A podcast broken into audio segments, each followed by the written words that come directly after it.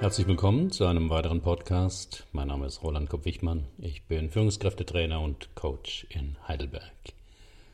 Das Thema heute, wo sind Ihre kaputten Fenster und warum Sie die bald reparieren sollten. Die Broken Windows Theorie der Polizeiarbeit besagt, ist in einem Stadtteil ein Fenster eingeschlagen und wird es nicht in kürzester Zeit repariert, ist schon bald ein weiteres Fenster kaputt. Kreisförmig wie ein Geschwür kann sich die Verwahrlosung weiter ausbreiten. Menschen entsorgen ihren Müll auf der Straße, Graffiti, Schmierereien tauchen auf, Betrunkene lungern herum und so weiter. Jetzt dauert es meist nicht lange, bis die erste Straftat geschieht. Der Stadtteil ist in Gefahr, zum Problemfall zu werden. Was die Römer schon vor 2000 Jahren wussten, als sie warnten, wehret den Anfängen, wurde zu einer Theorie, die vielerorts zu einer Null-Toleranz-Politik gegenüber kleinsten Vergehen wurde. Nun, ein schlechtes Beispiel kann sehr schnell Schule machen, wenn es nicht sofort geahndet wird. Aber das Gegenteil stimmt auch. Gute Taten sind auch ansteckend. Zwar klingt die Broken Windows Theorie erst einmal einleuchtend, ist aber auch mittlerweile empirisch äußerst umstritten. Dennoch ist sie für bestimmte Phänomene durchaus überzeugend. Übergewicht entsteht nicht über Nacht, sondern entwickelt sich langsam Kilo für Kilo. Das Chaos in der Wohnung eines Messi entsteht durch das jahrelange Vermeiden, Ordnung zu schaffen. Ein auffälliges Ansteigen von Burnout-Erkrankungen in einer Abteilung kann ein Hinweis auf zu viel Stress sein. Viele Krankheiten werden dadurch begünstigt, dass frühe Warnsignale nicht bemerkt oder angemessen interpretiert werden. Ein Paarforscher hat die ersten Warnzeichen schlechter Kommunikation, die vier apokalyptischen Reiter genannt.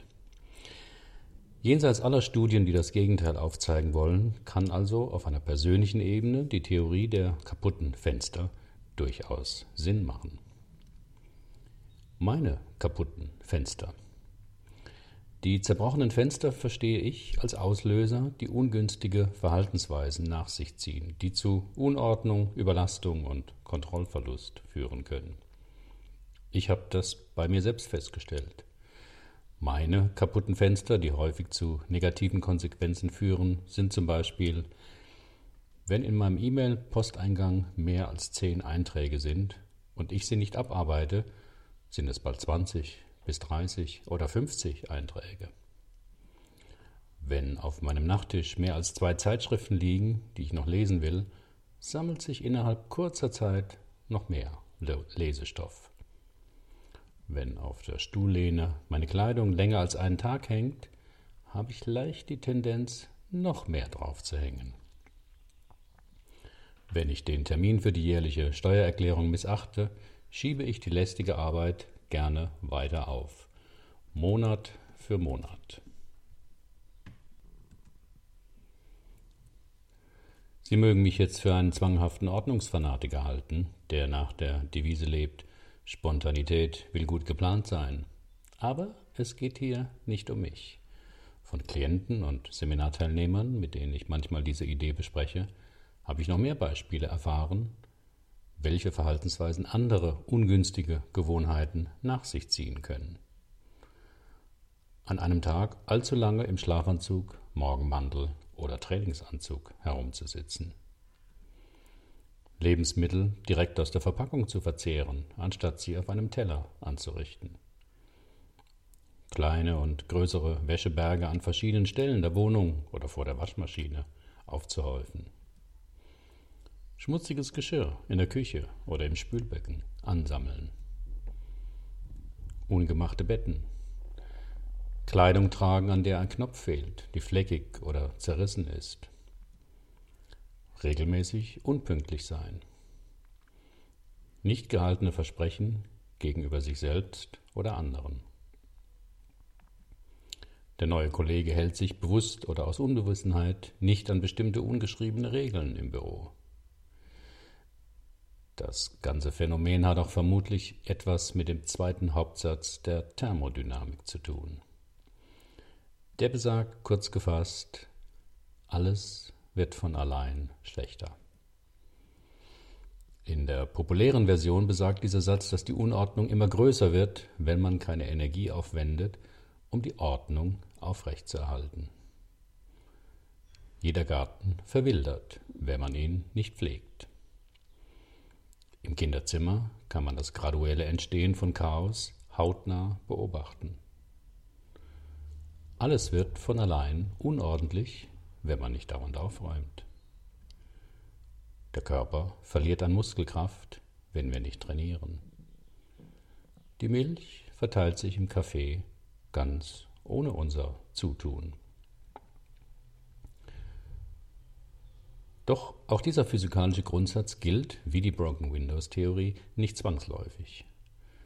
Neue Strukturen entstehen mitunter aus dem Nichts. Und auch zerstörte Ordnungen können manchmal in den Köpfen der Menschen erstaunlich langlebig sein, wie uns radikale Bewegungen rechter oder linker Gesinnung täglich beweisen. Und wie ist das bei Ihnen? Mir geht es hier nicht um wissenschaftliche Streitfragen, sondern darum, wie Sie durch den Aufbau besserer Gewohnheiten zufriedener und stressfreier leben können. Für mein kommendes Videoseminar dazu stieß ich wieder auf die Theorie der kaputten Fenster. Vermutlich kennen Sie das ja aus Ihrem Leben auch. Ein bisschen Unordnung kann zu noch mehr Unordnung führen. Letztlich geht es dabei ja immer um auch das Übertreten einer Regel, die entweder andere oder man sich selbst gesetzt hat. Und wenn eine bestimmte Grenze überschritten wird, kommt es leicht zu dem Punkt, dass man denkt, jetzt ist es auch egal. Viele Menschen, die eine neue Gewohnheit entwickelt haben, kennen diese ersten Schritte in den Rückfall. Jemand hat schon ein Dreivierteljahr nicht mehr geraucht oder eine bestimmte Diät über Wochen gut durchgehalten oder war dreimal die Woche joggen oder im Fitnessstudio. Und dann wird man krank oder irgendetwas Unvorhergesehenes bringt einen dazu, seine bisherige gute Gewohnheit auszusetzen. Das kann das kaputte Fenster sein, das dann zu den beliebten Ausreden führt. Jetzt habe ich so lange durchgehalten, da habe ich mir einen kleinen Ausrutscher verdient. Schon sieben Kilo von den geplanten zehn abgenommen. Da macht es nichts, wenn ich jetzt mal sündige. Meine Fitness geht ja nicht schlagartig zurück, wenn ich jetzt mal ein paar Tage aussetze. Natürlich gibt es da keine automatische Gesetzmäßigkeit aller wenn A, dann B. Aber ich habe in meinem Leben festgestellt, dass es schwerer ist, zu bestimmten guten Gewohnheiten zurückzukehren, wenn man mal den Rhythmus unterbrochen hat. Das gilt vor allem dann, wenn es sich um Gewohnheiten handelt, die ich noch nicht jahrelang verinnerlicht habe. Habe ich mal spät nachts nach einer Einladung keine Lust mehr zum Zähneputzen, hat das keine großen Auswirkungen. Ich putze trotzdem danach weiter meine Zähne. Doch die Aufforderung meiner Mentorin im Cartoon-Zeichenkurs, wirklich jeden Tag zu zeichnen, war da schon schwerer umzusetzen. Und es war viel einfacher, ein paar kreative Ausreden zu erfinden warum es heute beim besten Willen nicht geht. Wie ist das bei Ihnen? Unsere kaputten Fenster scheinen so etwas wie Schlupflöcher zu sein, durch die unsere gut gemeinten Vorsätze und Absichten sich dünn machen. Was sind Ihre kaputten Fenster? Herzlichen Dank für Ihre Aufmerksamkeit. Bis zum nächsten Mal.